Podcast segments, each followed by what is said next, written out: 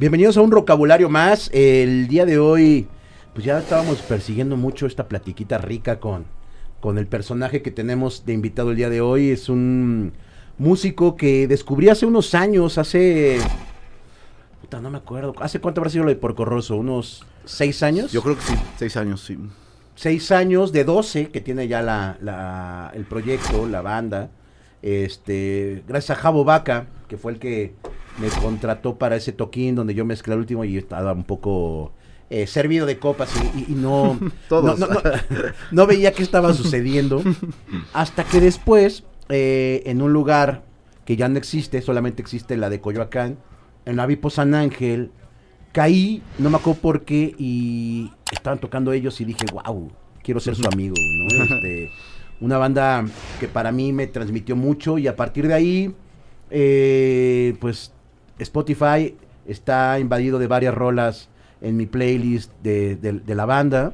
Y pues el día de hoy tenemos al señor Israel de Belafonte Sensacional. ¿Cómo estás, amigo? Hola, mi carnal. Muchas gracias por, por la invitación. Iztapalapa está en la casa. Estamos acá representando. ¿Cómo estás?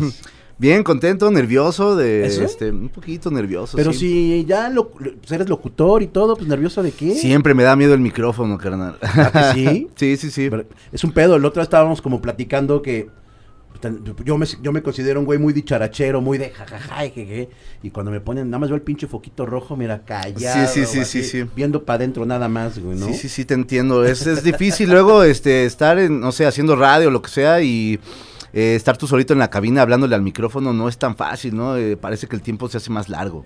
Digo, y lo tuyo es un poco más diciendo- complicado porque es en vivo, güey. Bueno, en vivo eh, es una cosa distinta porque estás viendo la cara de las personas y hay una especie de comunicación ahí de, no sé, de intercambio de energías, ¿no? Ahí es, es, es otra emoción. Oye, y después de 12 años, el, eh, subirte al escenario sigue habiendo ese Siempre, no, siempre, siempre, siempre de que algo malo va a pasar o de que, no sé, siempre, siempre, siempre. Oye, pero también subirte al escenario todavía te sigue provocando un poquito de nerviosito y así. Es que mm, justamente lo que me gusta de los en vivo, me de lo que me gusta de los conciertos es no tener como mm, to- un- un- el control de todo, ¿no? Me gusta las cosas espontáneas, me gusta salirme del guion, me gusta pues no saber qué va a pasar.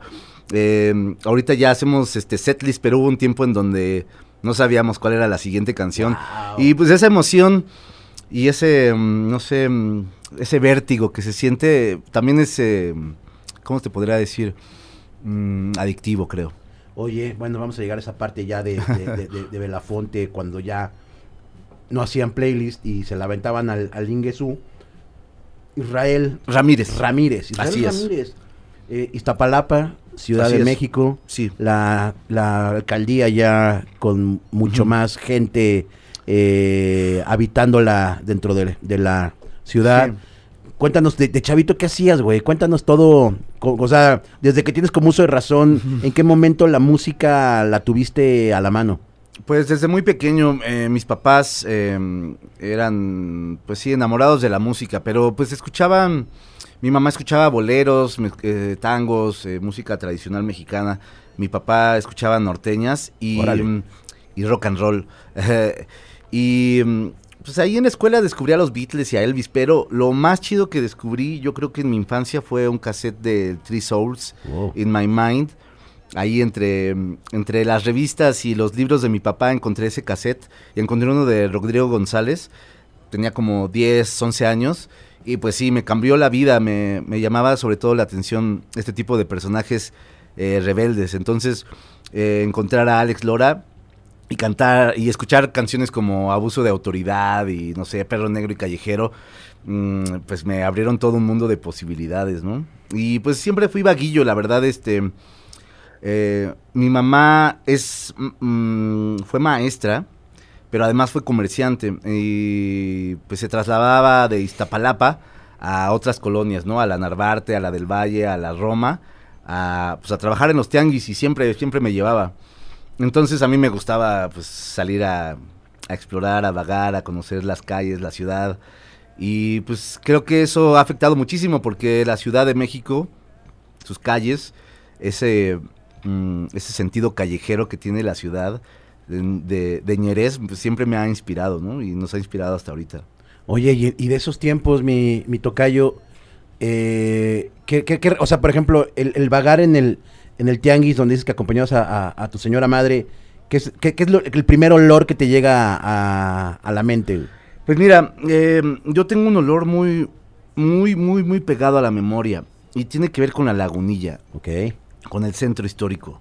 Eh, mi mamá me llevaba de muy chiquito, vendíamos pues paca. Mi mamá iba a, a- ahora sí que antes se decía al otro lado Ajá. y traía paca. ok. Y este, y la vendíamos en la lagunilla. em, y recuerdo muchísimo, muchísimo, muchísimo el olor a la banqueta mezclada con coladera y chicle. ok, ok. Y cigarros. Em, recuerdo ahorita que estoy hablando contigo, Ajá. híjole, qué pena, este, encontrar las colillas de los cigarros y hacer como que fumaba, ¿no? Imagínate qué asco, güey. Este, pero era un niño, güey. ¿no? Claro. Y tengo ese olorcito, ¿no? Como, como de tabaco, chicle, coladera, banqueta.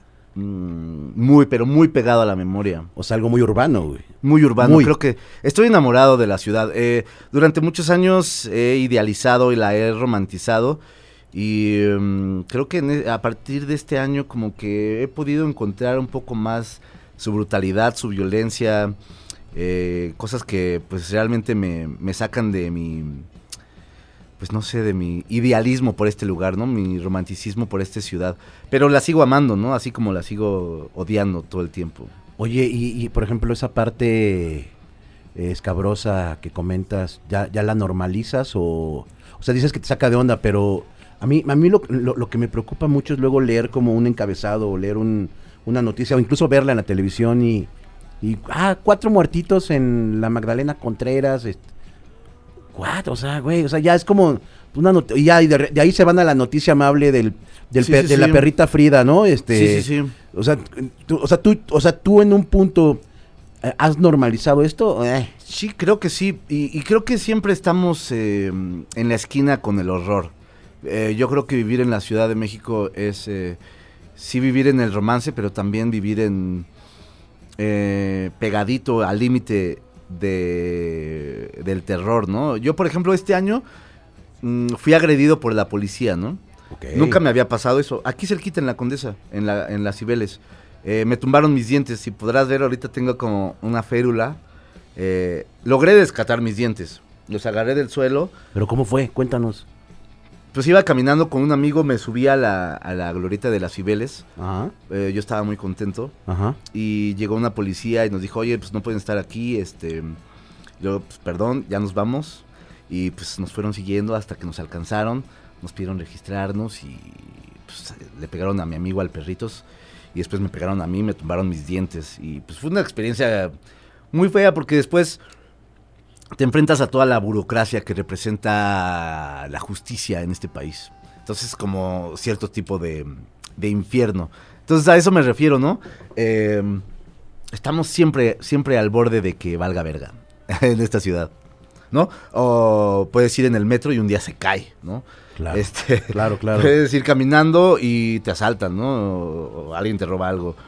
Mm, y creo que tiene que ver con una violencia sistémica, ¿no? De, de una, de la forma en que se ha hecho política en este país, de, de, de las, eh, también de los contrastes eh, económicos. A, a mí me, siempre me ha llamado mucho la atención y lo digo siempre en otras entrevistas, que mm, vivimos en un lugar donde puede haber un, un lugar como Polanco con este eh, personas que pues no están realmente apegadas a esta realidad, que viven en, en grandes mansiones eh, y en lugares donde pues hay calles que no están pavi- perdón, pavimentadas, ¿no?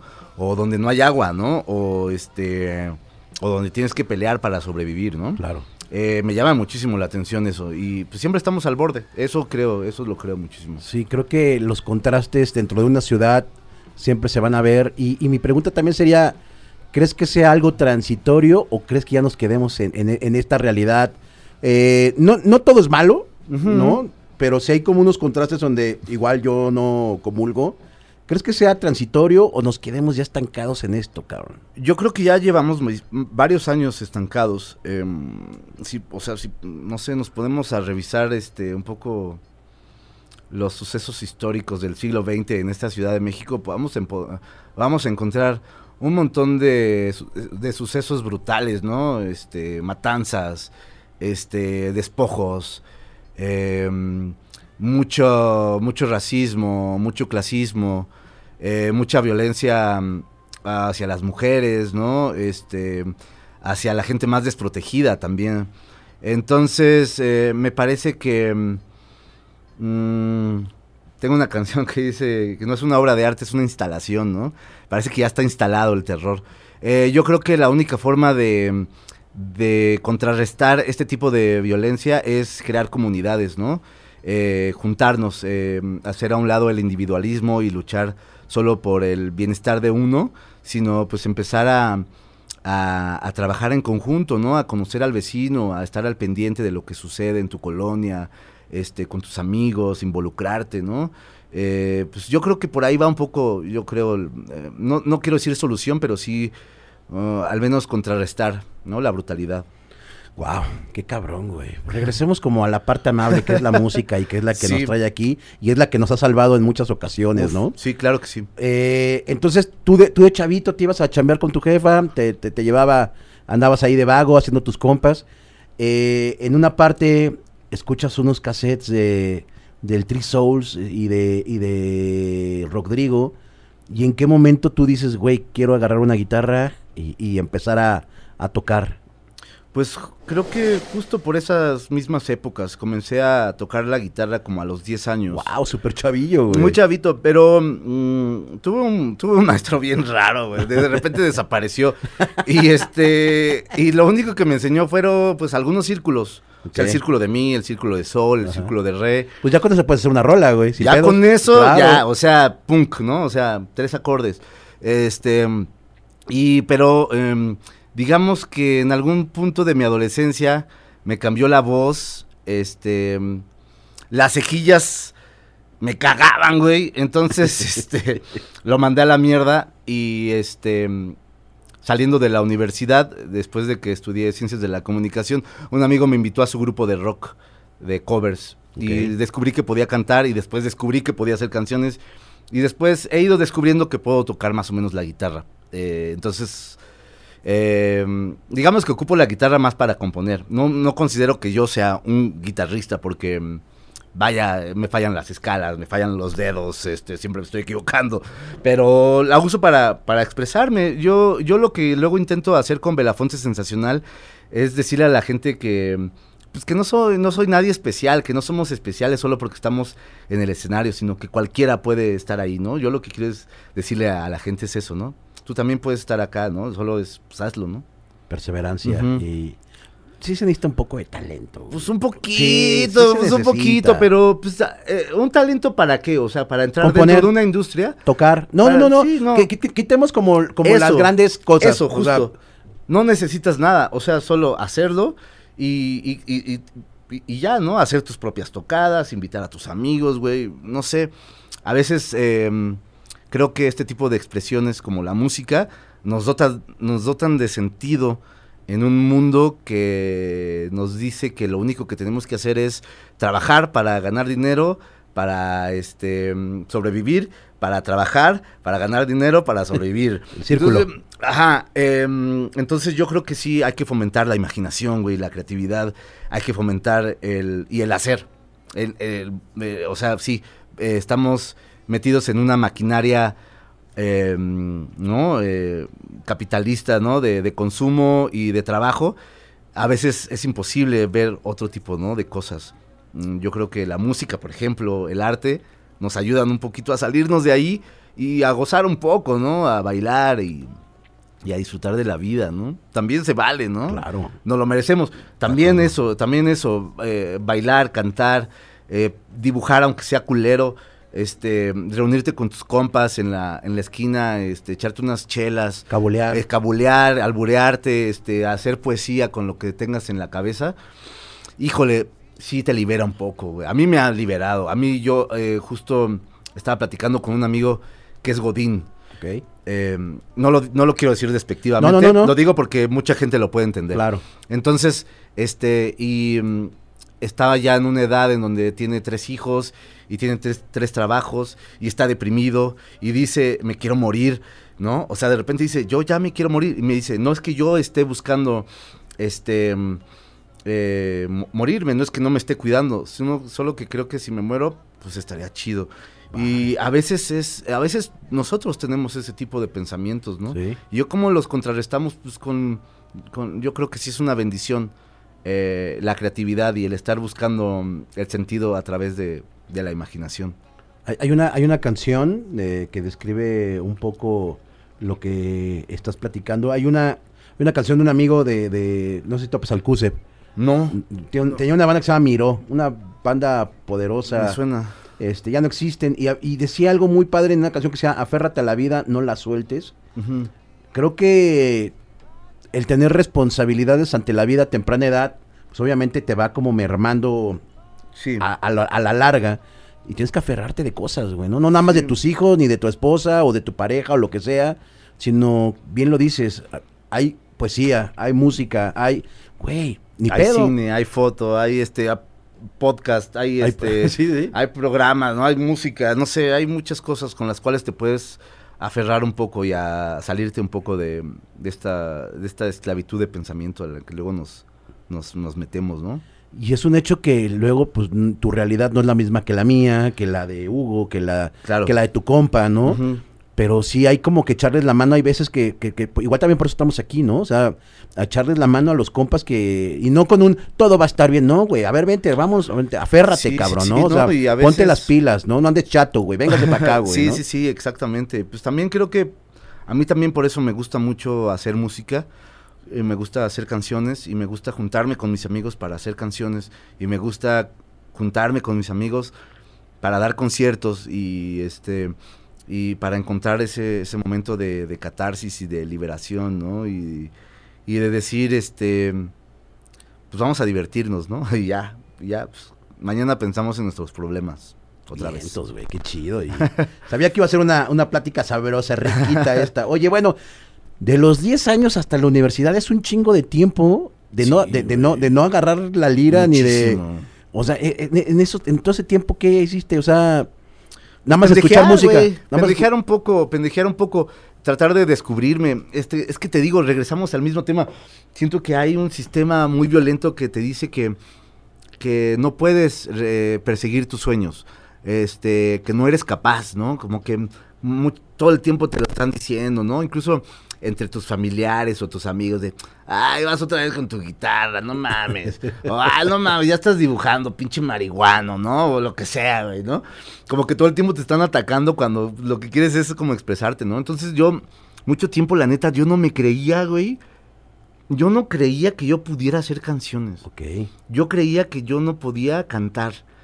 Yo dije, pues no, pues, pues yo lo que voy a hacer es hablar de música. Voy a escribir de música. Yo quería ser periodista musical y quería, ¿no? Porque siempre la música para mí fue una antena con el mundo, una forma de comunicarme. Entonces, cuando conocí a alguien, lo primero que le preguntaba era, ¿y qué música te gusta, no? Y a Claro. partir de ya podía entablar Un un, diálogo, vínculo. claro. Sí, Y sí. este, pero después, pues la vida misma me fue diciendo, no, sí puedes, ¿no? O sea, sí, sí puedes, no, hazlo. Pero me tomó mucho tiempo, ¿no? Me tomó mucho, muchísimo tiempo, muchísimo tiempo. O sea, te estoy diciendo que eh, comencé Belafonte casi entrando a mis 30, ¿no? Ujú, ujú. 28, 29 años. Eh, y ya de forma seria, ¿no? Así de que forma seria me tocó otros años después de, de decir, voy a renunciar a todo solo para dedicarme a la música, aunque me mate esto, ¿no? Eh, y, y eso, y pues, hasta ahorita sigo, eh, ¿qué te puedo decir? Como afrontando esas decisiones, ¿no? Porque también tomar es, luego esas decisiones de decir, me quiero dedicar a esto, es eh, arriesgarte a una vida un poco... mm, pues peligrosa, ¿no? En cualquier momento puedes valer verga, ¿no? Te puedes enfermar, puedes tener un accidente y no hay nada, eh, un- una cajita ahí económica que te haga el paro, ¿no? Sino que justamente, ¿no? Eh, ahorita que pasó lo de los policías, eh, mi sentido de justicia pues cambió mucho, ¿no? La neta no encuentro mucho sentido en meter a la cárcel a alguien eh, que me haya pegado. Eh, encontré un poco más de justicia en la comunidad que me apoyó, ¿no? Así que me, que me dijeron, este, hubo gente que hice una campaña para que me donaran dinero y con el cual pues pude pues llevar el tratamiento, este sobrevivir, ¿no? Eh, las medicinas, todo, todo eso. Eh, mucho, mucho acojo de parte de la comunidad de Belafonte sensacional, ¿no? Aprovecho este espacio para agradecerle a toda la pandilla.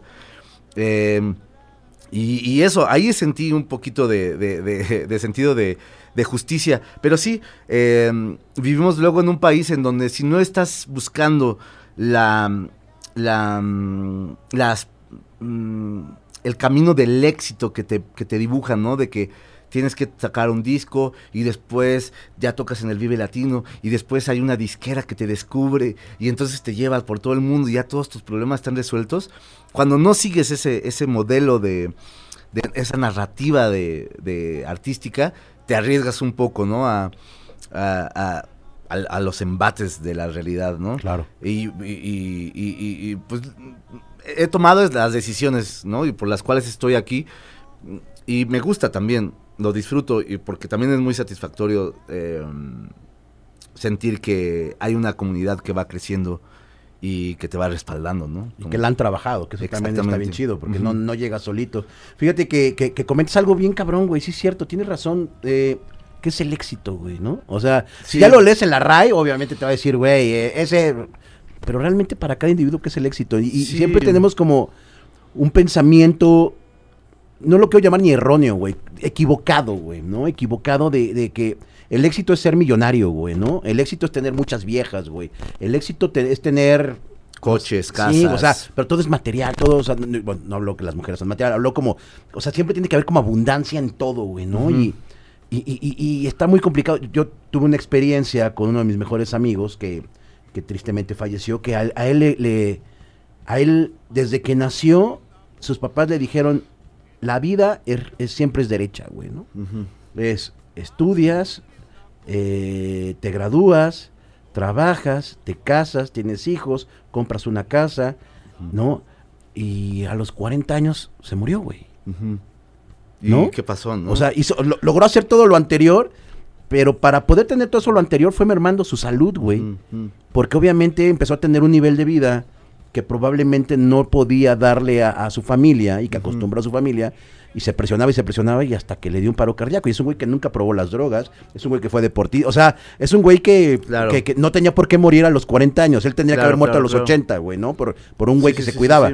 Entonces, es cuando yo me pongo y me, me, me, me pongo como también en, en el papel de, güey, yo no quiero eso en mí, o sea, yo no me quiero morir a los 40, digo, si me muero, pues ni pedo, güey, ¿no? Pero, pero, güey, ¿Haciendo qué, güey? Probablemente ese güey estaba como tu amigo, mentando madres, güey, diciendo y, y, poniéndose en tela de me quiero morir, güey. Igual lo logró, güey, ¿no? Claro. Porque, por, por, qué decir, güey, el éxito es tener una casa, güey, un departamento, un coche?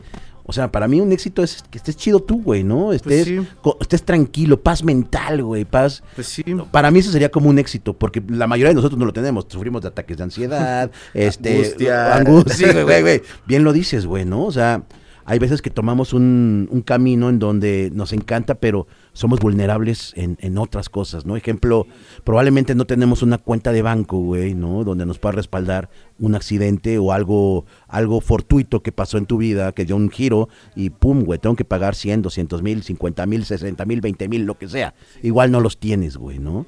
Pero bueno, llegas al punto en donde dices, güey, tengo una gran familia, que me apoyó y, pude salir adelante, güey, ¿no? Pensaba, pensaba un poco, o pienso ahorita un poco platicando contigo, no es algo que eh, lo esté pensando, porque la palabra éxito igual me sigue confundiendo siempre, pero para mí sería como revelarte ante, ante, eh, ante tu propio destino que te impone tu clase. Es decir, si eres obrero y solo lo único que te queda es trabajar en una, en una fábrica, eh, una forma de revelarte sería pues hacer canciones, ¿no? O dibujar o este, encontrar en tu familia, en tu comunidad, una especie de paz y de refugio, ¿no? Eh, revelarte si eres un, clase mediero en donde la imposición es que justamente tengas una familia y tengas este un trabajo exitoso y que estés fitness y que este y que te compres tres coches y que tengas un chingo de viejas, ¿no? decirle, pintarle huevos a eso y revelarte ante eso y hacer lo que tú quieras de tu vida, ¿no? Eso yo para mí sería una una una definición de éxito, ¿no? Revelarte, revelarte. Qué chingón, güey. Revelarte ante ti. órale. Está la universidad. ¿En dónde, ¿en dónde estudias? Eh, pues, est- pues estudié en una universidad de paga que se llama Unitec. Ok. Eh, mi mamá se, se mató este eh, para pagarme esa universidad. Máximo y siempre le voy a estar muy, siempre le voy a estar muy agradecida. Y eh, agradecido. Y, y- y- y es raro porque siento que no me sirvió de mucho. o sea, perdóname, jefa. Pero este. eh, en- yo creo que realmente empecé a aprender del oficio de periodismo y de la comunicación ya trabajando. En la chinga, claro, Ya, en el día a día. Con mis compañeros, con mis jefes, este, con la misma, con el mismo medio, ¿no? Cómo te va ahí, este, sangoloteando de repente, ¿no? Y, no sé, tengo recuerdos de ir a conferencias de prensa eh, en el Teatro de la Ciudad, en las mañanas con mi guitarra, porque después tenía ensayo, ¿no?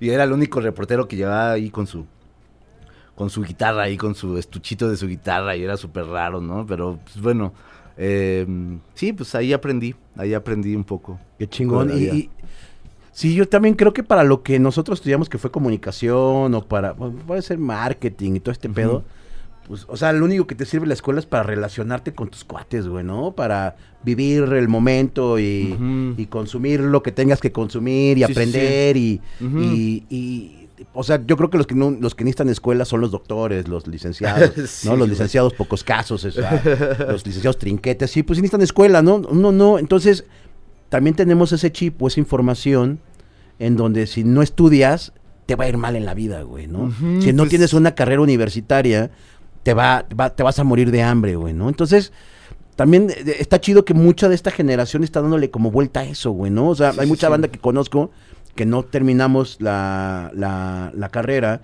y no por eso nos estamos muriendo de hambre, ¿no? O sea, nos las pasamos bien, hacemos lo que nos gusta, que eso es como lo importante, hacer lo que te gusta, sí, ¿no? Sí, sí. Pues sí, yo no recomendaría, por ejemplo, que alguien estudiara alguna carrera solo por el hecho de que va a desarrollar su profesión y que, ¿no? Y que va a tener este tipo de, mm, de crecimiento, ¿no? Eh, yo, yo más bien mm, invitaría al conocimiento, Bien. al conocimiento y sobre todo a, a ser crítico y a cuestionar, ¿no? Y, y hay muchas formas de aprender. Yo considero que mis mejores maestros han sido mis amigos. Órale. Este, mm, un saludo a Israel Pompa, un saludo a Alfred Dávalos, a, a la Gran M, a, pues, a toda la banda que toca conmigo. Eh, para mí son, ami- son amigos de los que he aprendido muchísimo, ¿no? Y que pues no tienen el título de maestro. y, yo, tampoco tengo el título de, alumno y no había una aula de por medio, sino el simple diálogo, ¿no? Eh, pero también creo que sí es importante desarrollar ese, pensamiento crítico y, cuestionar y, sobre todo eh, seguir tus intereses, ¿no? Cuestionar, sobre todo, esa es como la palabra Yo creo que perfecta sí. y correcta para, sí, sí. para nuestras generaciones y las que vienen. Cuestionar siempre todo lo que se te está Así es. diciendo, güey, ¿no? Fíjate que está bien chido porque creo que esta, esta- estas nuevas generaciones también. eh, yo me acuerdo cuando estudiaba, pues era, era lo clásico, el clásico maestro, pues, pues, medio aburridón, güey, ¿no? O sea, quedaba. O sea, él, él iba con su Biblia y él te decía lo que decía la Biblia, güey. O sea, nunca le daba como ese pedo, esa, ese, ese- esa jiribilla, ese jícamo para. Pues, güey, para tener la, la atención de mis, de, de mis muchachos, güey, ¿no? Por ejemplo, en, el, en el pasado vino este eh, Pascual Reyes y pues nos contó que, que se dedica a la docencia también, güey, es maestro. Ah, cierto, sí. Él es maestro de... Musicalización, de- creo, de- ¿no? de- ajá, de... Algo así. De, ay, no me acuerdo qué, qué- qué era, pero bueno, algo como de... pues era de música, es un hecho. Eh, también en otro vocabulario platicamos con el maestro Paco Barrios, el más tuerzo, Uf, y, nos y nos platicó que él también se dedicó a la docencia en algún tiempo de la vida.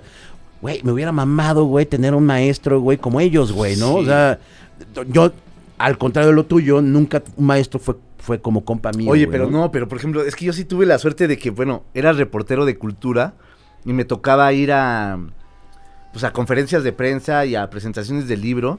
Y justamente recuerdo cubrir, no sé, ferias de libro y estar en una conferencia del Mastuerzo, ¿no? Y de escucharlo hablar y de ahí aprendes un chingo. O de escuchar a Fernando Rivera Calderón. Claro. O de escuchar a Paco Ignacio Taibo, ¿no? Hablando de Paco Ignacio Taibo II, hablando de historia o de libros, de literatura. Este, no sé, es que hay que estar como luego de repente muy perceptivo, ¿no? A, a lo que estamos viviendo. Pero, por ejemplo, independientemente que son personas muy conocedoras de su rama y, y- pues, se ve que lo que te platican es mucho en vivencia, son banda también, güey. No, son, pues, son, claro. son, son, son güeyes que puedes tú tocar y decir, güey. Y no, que justamente te enseñan a cuestionar. O sea, es que justamente, por ejemplo, Paco Ignacio Taibo II o el Mastuerzo, siempre te están enseñando a que cuestiones, a que, a que preguntes, a que, ¿no? A que te reveles un poco, ¿no? Y es, admirable eso. son contestatariones Sí, sí, sí. nuestros amigos, ¿no? Oye, regresemos otra vez a la parte de la música, pero está muy sabrosa esta platiquita. Oye, bueno, entonces entras a la universidad, estás en el Unitec, eh, pues ahí es donde vuelves a hacer las paces con la guitarra, dices, güey. Saliendo, porque, híjole, es que tampoco tuve demasiados amigos, me sentía muy solo, pero bueno, sí. Ahí saliendo encontré, eh, mi amigo el Joaquín me invitó a su banda. A tocar Ajá. covers. a tocar covers. Tocábamos covers de los Strokes, de los White Stripes, de Interpol y toda esa movida. Qué chingón, güey. Ahí, así, sí, sí. ¿Y, y en qué momento de- de- decides, güey, voy a ser Belafonte? Pues fíjate que mm, mm, de- después de ahí empezamos a hacer una banda que se llamaba Los Días Malos y yo ya hacía las letras. Y de ahí, este, mm, me acuerdo que nos invitaron a tocar a una cárcel. Y a mis compañeros no les gustó mucho la idea. Y yo dije, no, pues es que yo creo que no soy de aquí. Ok, se sí, se- pues, sí, no sé si se ofrecieron, no, no sé si les dio miedo, no sé si algo no, no, no, no les no compaginó con su cultura, con sus valores, no sé. Pero a, a mí sí me llamó muchísimo la atención. Y, y fue cuando, después de una depresión, dije, pues voy a hacer mi proyecto de Belafonte. Y justamente mis primeras tocadas, muchas de mis primeras tocadas fueron ahí eh, en centros de, ¿cómo se llama? De, Readaptación. de readaptación social, eh, tocando para adolescentes. También toqué en Santa Marta, en el Wow. Reclusorio Oriente. Para mí eran experiencias porque según yo llegaba con la cabeza de voy a transformar algunas, este, algunos pensamientos aquí adentro, pero no. En realidad ellos transformaron mi forma de pensar. Porque me empecé a ver un poco eh, quién está en la cárcel y que la justicia es una cuestión de privilegios. Es decir, sí. quien está en la cárcel es alguien que no pudo pagar un buen abogado. O llegarle, al- o llegarle al precio del Quien está en la cárcel es alguien que... Hay muchos inocentes en la cárcel.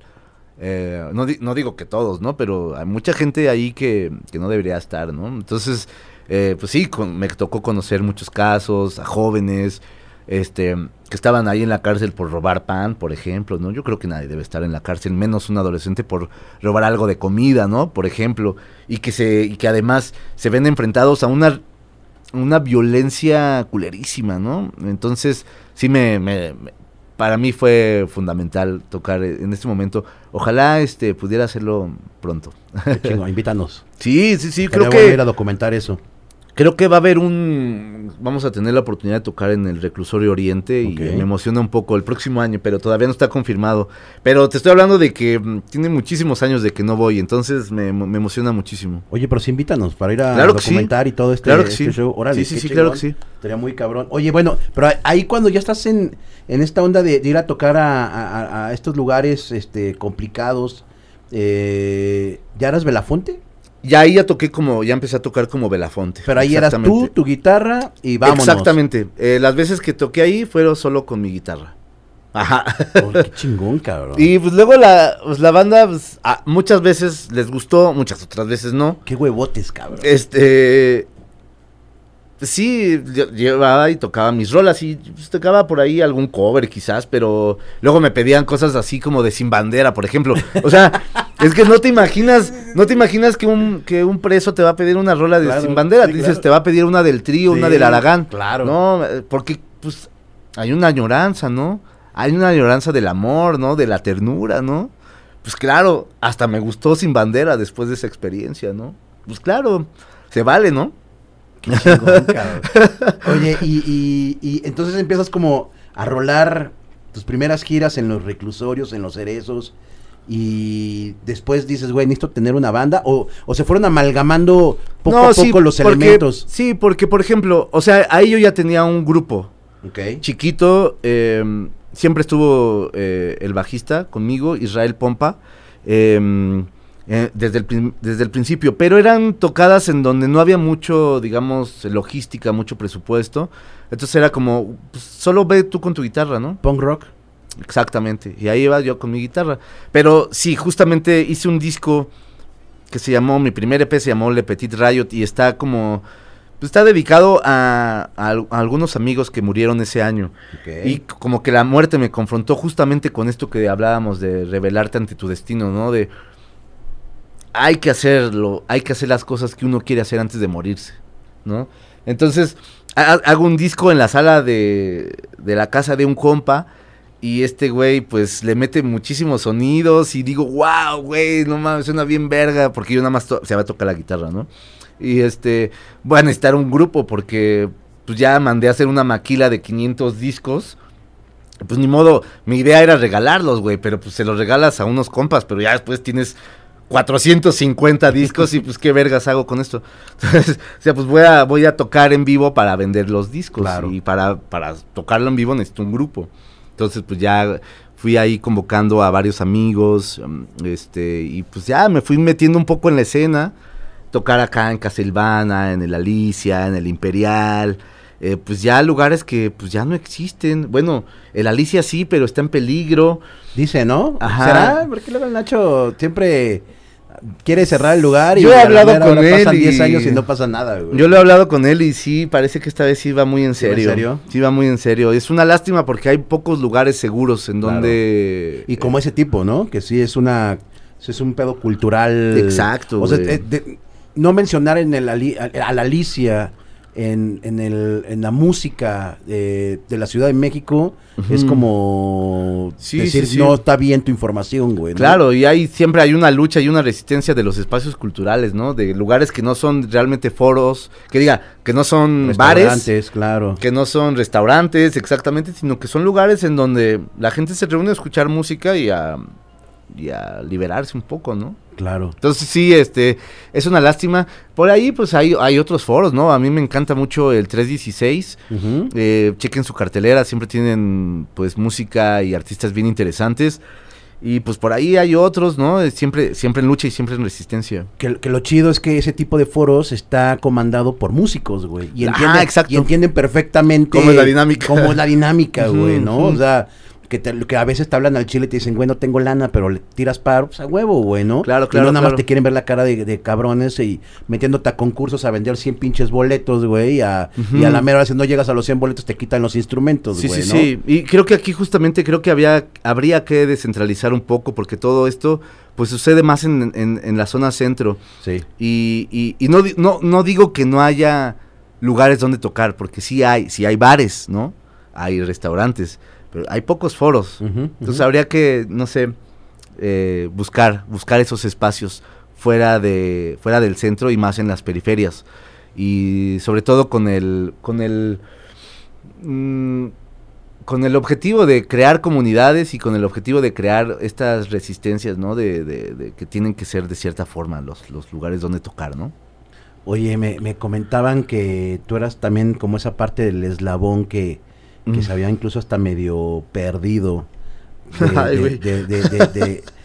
me sentí ruco, cabrón. No, no, no, no, no, no, hablo como no había mucha representación de, del tipo de, lo que hace Belafonte, sobre todo tú con tu guitarra, güey, del, como lo que hacía Rodrigo en su ah. momento, el movimiento que está mal dicho rupestre, güey, ¿no? Está súper mal dicho, bueno, yo siempre he pensado que, güey, el rupestre... Pues lo, lo, lo, tomaron ellos mismos, ¿no? Ellos mismos se lo ellos Mismos, ellos mismos se lo pusieron y pues justamente pues tiene que ver con el minimalismo, ¿no? Y con lo que más tienes a la mano.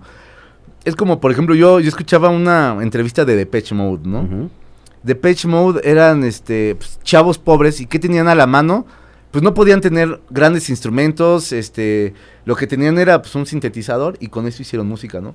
Pero aquí en México es distinto. ¿Qué tienes a la mano? Una, guitarra, de palo, güey. Una, de paracho. Y está ahí toda, ahí está toda el manifiesto rupestre ahí hecho por el Rodrigo González, ¿no? Que se trata justo de eso, ¿no? Y, y, escuchar muchas canciones de, de, de, de Belafonte güey, me, remonta igual a mi secundaria cuando escuchaba a Rodrigo, claro, escuchaba Alex Lora, Alex Lora a Inciso, Ajá. a este O sea, hay, hay, hay cosas como Héroes. héroes, de cro- cronistas, Sí, sí, cronistas de, de vida citadina, güey, no Ujú. que llamar, pues sí, es urbana, pero citadina tal cual. Porque digo, yo, el hecho de que yo venga de un extracto no, no, no, no de dinero, pero sí de media, clase media hacia abajo, pues no me exime de, de- de gustarme ese tipo de cosas, ¿no? O sea, te comparto mucho eh, Claro. de, de las, de las cosas que dicen. Entonces, hay una canción que a mí me mama muy cabrón, güey, que, que dice, que, que, que dice hor- hormigas en, en el, en el baño, güey y habla, a- habla cosas de, de, drogas, de, bueno, de cocaína, para ser exactos, güey. Sí. Habla, o sea, ¿en qué momento dices, güey, este tipo de letras, o sea, yo las hilo contigo y digo, güey, está bien cabrón esto, güey. Me encanta, güey, está verguísima. Porque si hay cosas que sí, yo sí las, las, las, las percibo. Sí. Y sobre todo, güey, las, la- ese viaje lo agarro también, güey, ¿no? Que digo, a huevo, güey, ¿no? Entonces, quiero saber cómo la hiciste, por qué la hiciste y qué quieres decir en esto para yo saber si estoy bien, güey, con lo que yo percibo y entiendo. Que al fin y al cabo es arte, güey, ¿no? Entonces, cada Sí. quien puede decidir lo que necesita, lo que quiere y lo que ve, güey, ¿no? Pero yo necesito como esa información para decir, güey, por favor, güey. Eh, pues hay, hay anécdotas Ok. y hay pues, inspiraciones ahí. La canción se llama... Hay hormigas en el baño, John. Así es. Y hay un amigo que se llama John. Ok. Y, y hay un baño que realmente tiene hormigas. o sea, este. Pero ya, es que luego no sé lo que escribo. O sea, este. Después encuentro la referencia con la cocaína, pues. em, que el- hay hormigas en el baño, John, puede ser, o sea, se puede interpretar muy bien con hablar de, de encerrarse al baño y meterte perico, ¿no? Este, pero pues la canción no iba de eso, pues. Ok. Pero mm, me gustan las interpretaciones. O sea, no eres la primera persona que llega y me dice. "Ey". y este, y yo. Sí, o sea, sí, pero no. O sea, me gustó mucho la frase, me gustó la imagen. Y me gustó, y, y me inspiró un poema. O sea, Ok. estaba en ese momento, yo vagaba mucho por Metro eh, Valderas y ahí venden libros y encontré un libro de antologías de poemas de la postguerra eh, alemana. ¿En esos son como de metal? Ajá. Ok. Eh, se me olvidó el nombre ahorita del libro. eh, el sueño tiene paredes, no me acuerdo, es una antología de, de poemas, de poetas alemanes. Y había un poema que hablaba sobre una silla, entonces, pues ya, pues yo estaba pues, sensible y me empecé a cuestionar cosas, ¿no? de hecho, la canción se iba a llamar Reflexiones Sanitarias al principio. Ok. Porque pues son este tipo de cosas que vas pensando cuando estás en el baño o cuando te estás bañando y, y dices, ¿por qué estoy pensando estas cosas? no? Entonces, no hay mucha no hay mucha no hay mucha historia a partir de ahí, ¿no? O sea, me inspiró un poema de un poeta alemán este del que ahorita no me acuerdo su nombre. este, hay un John que sí estaba pues, ahí en su baño, güey, y pues a partir de ahí, pues la imaginación, o sea, ahí regreso a eso, ¿no? Al poder de la imaginación. Yo creo en eso, yo creo en el poder de la imaginación para poder decir las cosas que tú quieras. Oye, ¿esta rola viene en Gazapo? No, viene en un, en un EP que no está en Spotify, eh, que se llama Destroy, pero lo pueden encontrar en el Bandcamp. Y bueno, toda nuestra discografía está desde cero pesos en el Bandcamp. Qué chingón. Eh, entonces, eh, pues ahí, eh, y es un, pues sí, mm, eh, es una canción, pues sí, pues habla del suicidio, habla de, del amor, habla de lo que es y lo que no es, habla de, de drogas también, ¿no? Porque sí menciono, ¿no? A- se le mueren los sobrinos a mi tía cocaína, ¿no? Eh, sí, pues son cosas y son mm, imágenes que en ese momento me estaban perturbando y me estaban, ¿no? Angustiando en la vida, ¿no? Hay otra canción muy bonita que mencionas a Olivia Newton-John, güey. Ah, claro. Una joya de canción. Eh, se llama Como Kerouac on the Road, viene en nuestro segundo eh, disco, El Gazapo. Y pues bueno, eh, en ese entonces, mm, gracias a mi amigo el Feli Dávalos, escuchaba mucho rap. y me gustaba muchísimo que mm, casi en todas las canciones de rap siempre hay referencias a otros personajes. Ajá, ajá, ajá. Entonces yo, lo- yo quise meter ahí, metí un montón de referencias en esa canción. Está Kerouac, eh, está Olivia Newton-John, está, está Baudelaire con Las Flores del Mal. Este, sí, era una etapa donde metía muchas, muchas, muchas, muchas, muchas referencias a, a otros personajes de la cultura pop que a mí me, me fascinaban. Y también hay otra mención, es eh, Tego Calderón. Ah, pues sí, Tego Calderón. Y justo es una canción que me gusta muchísimo. Se llama Valedor. Y es una canción de rock and roll. O sea, yo quise hacer una canción de rock and roll. em, y me puse a pensar. Era 2012. Y me puse a pensar en mi entorno. Y decía. eh, en este momento. al- al- a, a los chavos. a los adolescentes. Les habla más el reggaetón que Alex Lora, ¿no? Claro. O que cualquier rockero. Y entonces por eso decía, aquí no suena ya el Three Souls, mejor un reggaetón de Tego Calderón, ¿no? Y pues para mí también, eh, Tego Calderón es eh, un artista que yo admiro muchísimo. Eh, empezó siendo como muy clavado con la música jamaiquina, con el reggae, hasta que se dio cuenta que la misma música que él estaba haciendo era la piedra fundacional de lo que después iba a conocer como reggaetón, ¿no? Así es. Ya está Daddy Yankee y está, está Tego Calderón. Y Tego Calderón también tiene un aspecto muy cabrón de que es como un ícono rebelde, ¿no? Claro. En- en- en Centroamérica y en Sudamérica. Y a mí me llama muchísimo la atención eso. Y, y siempre he sido también, no sé si coincidamos ahora, eh, pero siempre he sido un, defensor del reggaetón. O, eh, siempre lo considero una música muy rica y muy rebelde, muy contestataria. Me gusta mucho su sexualidad, me gusta mucho sus letras, me gusta mucho la música, cómo recoge ritmos de Jamaica, de hip hop, de, mm, no sé, de música pues eh, mal llamada latina, ¿no? Como la bachata o, o la salsa, ¿no? El son, no sé, me- me- para mí es música muy rica, ¿no? Sí, eh, o sea, yo no soy tan fan del reggaetón, pero yo lo que siempre les he dicho a la banda es, güey, no te claves, güey, ¿no? O sea, es música, buena o mala, ya cada quien puede decidir y...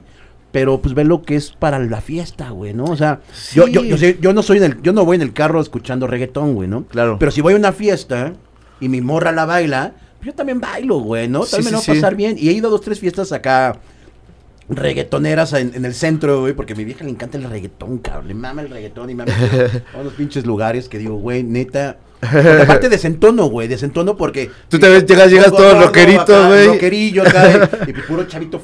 Todos son flaquillos, güey, son bien pinches flaquitos, este. pues, Eh. son, eh, o sea, güey, pues los chavos, güey, ¿no? Y, y pues me la paso bien, güey, no, no me la paso mal, pero digo, no soy un güey que, que anda escuchando reggaetón todo el tiempo. Es ¿no? que, es que a mí, a mí me encanta, o sea, ahorita que yo no voy manejando el reggaetón, pero a mí me encanta luego este ver acá un bochito tocado, güey, con un pinche subwoofers y acá con el pum, ta, pum, tam, pum. Otra, güey, me encanta, güey. Me inspira, güey. Ahora, Así, algo que está bien chido es. eh, se volvió. Se volvió. Ahora sí una regla. Lo que dijeron en los ochentas. Eh, Jerez. lo- ser naco es chido, güey. Sí. Ahorita está muy de moda. El tema de. La, por ejemplo, la lagunilla, Tepito con sus chelas y sus licuachelas. Todos los fresas ya quieren ir allá, güey. Ya quieren ir a clientar los lugares. Que era un, un lugar en donde pues la misma banda, la, la, la, misma banda del, del barrio, se juntaban a bailar, a pasarla bien, echar la copita. Ahora ya los de afuera, los, los fresas, quieren ir a, a invadir estos espacios urbanos. Y, y creo que está bien chido, güey, ¿no? Porque ya no es, ya no, ya no se vuelve pedo aspiracional siempre de, del pobre querer ser rico, ¿no? Ahora es el rico, no, no, o sea, digo, no digo que quiera ser pobre, lo- pero más bien como que ya estas dos eh, partes que siempre estuvieron peleadas por alguna pendejada. ¿no? Eh, ahora ya se reúnen y ya se juntan y ya conviven. Eso está bien chido. Y eso creo que también se lo debemos mucho al reggaetón, cabrón. Es interesante porque, o sea, porque mm, lo que sucede es que se va blanqueando, ¿no? O sea, hace 10, 15 años se decía, el reggaetón es el nuevo punk, ¿no? Y sí lo era, porque era música de barrio y era música que mm, tenía muchos estigmas, sobre todo por quien la cantaba, ¿no? Eh, y ahora para mí el reggaetón es más bien el nuevo pop, ¿no? El, el, nuevo pop mainstream, o sea, se ha adueñado de toda la industria. Y como todo, y como todo fenómeno pop, eh, hay cosas muy chidas y hay cosas pues, muy aburridas, ¿no? Y eso siempre pasa, es como un blanqueamiento de las músicas, es como... Y, y, son fenómenos interesantes porque, no sé, así nació el rock and roll. El rock and roll es el blanqueamiento del rhythm and blues. Claro. Eh, y del blues, ¿no? Y del jazz. Eh, eh, hay cosas que podemos cuestionar muchísimo de este surgimiento del rock and roll, pero también cosas muy ricas, ¿no? O sea, pues, Led Zeppelin, no sé, el punk, ¿no? Este, el post-punk, eh, todas estas ondas, ¿no? Musicales. Eh, a mí este más interesante, eh, este nuevo blanqueamiento del, del. Hay quien dice, ¿no? Que el reggaetón ya está muerto, ¿no? Eh, ya no se le dice reggaetón, sino ya se le dice música urbana. Mm, yo creo que estamos viviendo en un momento musical muy interesante en ese aspecto. Pensando un poco, por ejemplo, que Bad Bunny ahora es el primer, o no sé si el primer, ¿eh? No sé si estoy diciendo una pendejada, pero sí de los músicos latinos que están en los Grammys, no latinos, sino que... Grammy, Grammy. Grammy, ajá, como Grammy, no sé, internacional, ¿no? Uh -huh. y, y, es interesante eso, ¿no? Cómo se ha, se ha posicionado este tipo de música y, y cómo también eh, las mujeres lo toman también como un tipo de, de, de bandera, ¿no? De su sensualidad, de, de, tomar su propia sensualidad y llevarla como una bandera de libertad y de expresión, ¿no? Como ellas lo quieran llevar, claro. Y, ajá, y eso se me hace muy chido, güey digo como nada más como como contextito yo, yo perdón no, nota de, de, nada más para acotar lo que dices de, de, de por ejemplo de, Bad Bunny eh, es el artista más taquillero ahorita uh -huh. a nivel mundial incluso pasando a Coldplay y Coldplay trae un pinche pedo sensorial y, y de, vivencia en un concierto ahorita Bad Bunny va en primer lugar. Pero me ¿no? encanta, me ¿También? encanta que es, son unos güeritos, güey, millonarios de o sea, gente que nació en la en la riqueza, güey, que no ha sufrido mayores problemas, ¿no? Y que son ahorita los reyes del mundo en el pop. Y llega este compa de Puerto Rico, ¿no? Primero siendo acá como trap y reggaetón y hablando de pandillas y de violencia y después como que de repente encuentra hasta un punto de ideológico, ¿no? En donde ya el perreo ya no es una cosa solo de estar cogiendo, sino también de posicionarte ante el mundo, ¿no? Y pintarle huevos. A mí se me hace interesante eso. Qué cabrón, ya no lo había visto de esa forma, claro, güey. Uh -huh. Claro, qué cabrón. Ven, estas esta más del reggaetón. Está cabrón. Oye, amigo, pues ya me están haciendo aquí medio señas de, de, de, que, de que ya vamos como a la recta final, pero yo estoy muy interesado en, uh -huh. en qué, qué, qué, qué, va a haber de Belafonte que para el próximo año, 2023. ¿Qué pinta? ¿Qué vamos a hacer? Yo quiero ser su amigo. Quiero, claro, claro, jálate con nosotros. Quiero colaborar en, quiero colaborar este en pedos de video, lo que podamos claro. hacer, porque en verdad nosotros nos gusta también este pedo de, de poder contribuir a, independientemente de las cosas que nos gustan, güey, a las cosas que puedan aportar valor, güey, ¿no? Y, claro. Y tómenos en cuenta para, para cosas. Claro que sí. Hacemos cosas bonitas, te lo juro. No, amigo. no, no, yo sé, pues estoy este disfrutando muchísimo esta conversación. Gracias ah, por, por, la apertura, este, y gracias por el espacio. Eh, el próximo año, pues la verdad es que estuvimos guardados durante la pandemia, no, este, a mí me costó muchísimo trabajo, la, la verdad, mmm, estar produciendo cosas, ¿no? Como que fue un momento para mí en donde tenía que mmm, dedicar mi energía a las cosas que importan, como la familia y, y este y los amigos y el cuidarse uno mismo, ¿no? Entonces estamos como saliendo de ese de ese letargo y yo creo que ya al siguiente año sacamos disco después de casi tres años de tres, cuatro años el, de el estar. De soy, el de Soy Piedra. De estar, ajá, exactamente. Ya mucha pandilla nos está diciendo, ¿qué onda? ¿Cuándo sacan algo nuevo? Nosotros ya también ya nos estamos aburriendo de tocar siempre las mismas. Entonces. Pero lo bonito es que reversionan rolas, ¿no? Porque... Sí, siempre, siempre las estamos reinventando. Y te digo, bueno, ahora ya somos otra banda completamente distinta. Este, no tanto por gusto, sino porque también las mismas circunstancias hacen que uno se transforme. Eh, entonces, pues sí, esperen nueva música y pues sí, eh, siempre abiertos a la colaboración y siempre abiertos a, pues, a brindar la mano amiga. Eh, nada más como haciéndoles un gracias a, a, o sea, a la, cuando platicamos con, con, bandas que dicen que son talleres, este eh, son, pues sí, sobre todo talleres, ¿no? Este, una, una fábrica, no, no, no, no llamémoslo fábrica, vamos a llamarle taller, sí, vamos a llamarlo Ajá, taller. eh, de, de, de, de expresión, de, de, de- de talento, güey, ¿no? Eh, mencionando los nombres que han pasado por Belafonte, güey. Claro que sí. Em, Alex California, Alex California, ¿qué tocaba? la batería, Ok. Ya no Eh, está Alex California con nosotros. ya no está. Ok. Eh, Luz Romo. Luz Romo, que era, era la chica. Era la chica que cantaba con nosotros. Luz eh, Romo. Una gran, gran, gran cantante. Yo los vi con Luz Romo en uno de Central 11. un Exactamente. toquín bien bonito. Que aparte sacaban como, como props con pajaritos y... Sí, de- sí, sí, y- sí, sí, y- sí, O sea, daban como mucho, mu- mucha onda, ese tipo sí, de, de- de- cosas. este, sí, pues sacaba acá los toys y, y hacía cosas muy chidas. La, queremos mucho. Ahorita ¿Qué está, es de Luz Romo? está viviendo en, eh, creo que San Cristóbal de las Casas. Ah, qué rico. Ajá.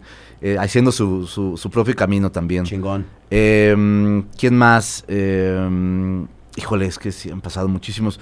Eh, Israel Pompa, eh, Cristóbal Martínez, Julio Cárdenas. eh, híjole, se me van ahorita los nombres, pero bueno, pues ahorita más bien este, pues, eh, somos otro grupo. Los que estamos ahorita, ¿quiénes somos? Está. ajá, este.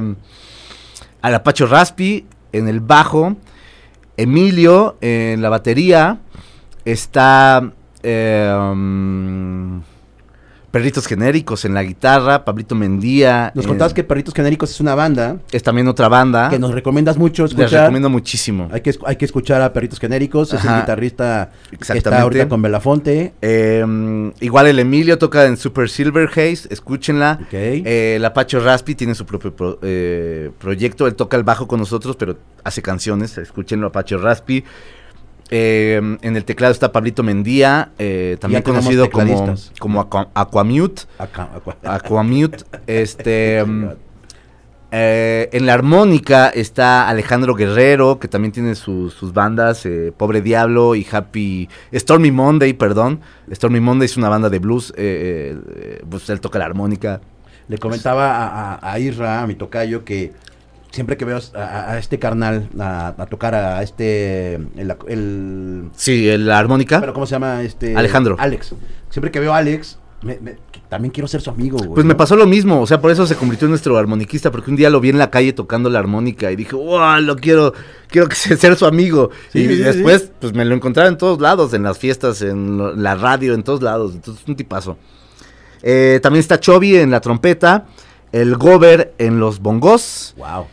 Y, el- y también haciéndote coros, ¿no? y haciendo coros, y pues bueno, un servidor acá en, en la voz y en las canciones. Mi Isra, un, un gusto Muchísimas gracias. En, en- en el vocabulario, neta. Era una entrevista que ya le traíamos ganas y no, había, no, no, no se había podido concretar hasta el día de hoy. Muchas gracias por venir, eh, una platiquita bien rica. Gracias. Y queda como pendiente y neta, el día que vayan a hacer cosas para el reclusorio y cosas así. Sí, esperemos que sí se arme porque recibimos una invitación por ahí eh, y pues, estamos viendo si sí se arma y si se arma, pues claro que ahí los invitamos. Y a lo que podamos aportar siempre al, al Belafonte. Muchísimas gracias, gracias por el espacio. Qué rica platiquita, amigo. Y nos vemos en- después en una segunda platiquita, ¿no? Bueno, ¿Te cuenten late? conmigo. Eso, chingada. pues bueno, muchas gracias a todos los que nos acompañan. Eh, ah, las redes sociales de Belafonte. Ah, bueno, eh, Belafonte Sensacional en Facebook e Instagram y en el Twitter, arroba hola Belafonte. Hola Belafonte. Ahí estamos. Entonces, y ahí vienen las tocadas, viene todo lo Ahí que estamos, sí. Eh, pues bueno, muchas gracias a todos los que nos están viendo. No se olviden suscribirse. Muchas gracias a Víctor Cruz por seguir manteniendo el, el barco y poder seguir haciendo este tipo de platiquitas ricas.